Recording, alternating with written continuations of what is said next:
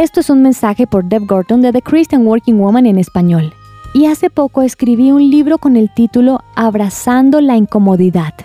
Hemos hablado de la aceptación radical, de responsabilizarnos por nuestras circunstancias y lo que impide hacerlo.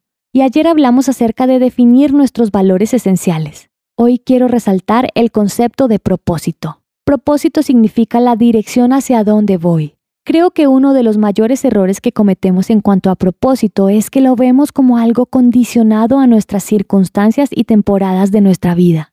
Sabes, hace algunos años me encontraba subiendo a un bus en Chicago y si alguno de los que me escuchan vive en una urbe y toman el transporte público, comprenderán que las personas que navegan o deambulan por las calles tienen el derecho de sentirse irritables y molestos con la vida diaria pues por lo general me subo en un bus y lo máximo que esperaría del conductor es que asiente con su cabeza en reconocimiento. Pero ese día en particular me subí al bus y la mujer que iba conduciendo me miró y dijo, Bienvenida a mi bus, es un día increíble, tenemos la suerte de estar vivos y espero que por el tiempo que dure tu recorrido en este bus, sean 5 o 20 minutos, puedas disfrutar el viaje. Y claro, quedé en shock.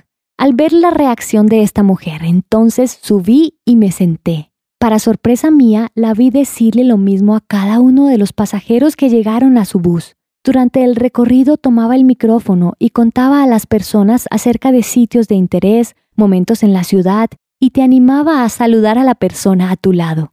Viendo esto, no lo pude evitar. Regresé a la parte delantera del bus y le pregunté, ¿qué pasa? ¿Por qué haces esto? Y ella me respondió, solo cumplo con mi propósito. Comprendí que Dios nos ha llamado a cumplir con nuestro propósito todos los días de nuestra vida.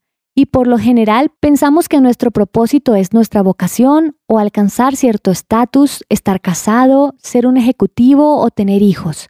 Sin embargo, creo que así como esta conductora de bus, nuestro propósito es llevar y repartir el amor de Dios en todas las circunstancias de nuestra vida diaria.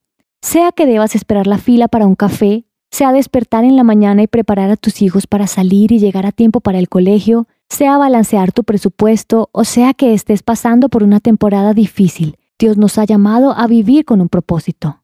Entonces quiero animarte a que te hagas estas preguntas. ¿Qué es lo que has definido como tu propósito? ¿En dónde está?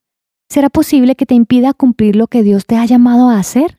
Míralo como algo que hace parte de tu vida diaria Mañana hablaremos acerca de tomar pequeños pasos para unir todo esto. Encontrarás copias de este devocional en la página web de christianworkingwoman.org y en español por su presencia radio.com, SoundCloud, Spotify y YouTube. Gracias por escucharnos. Les habló Mariana Vargas.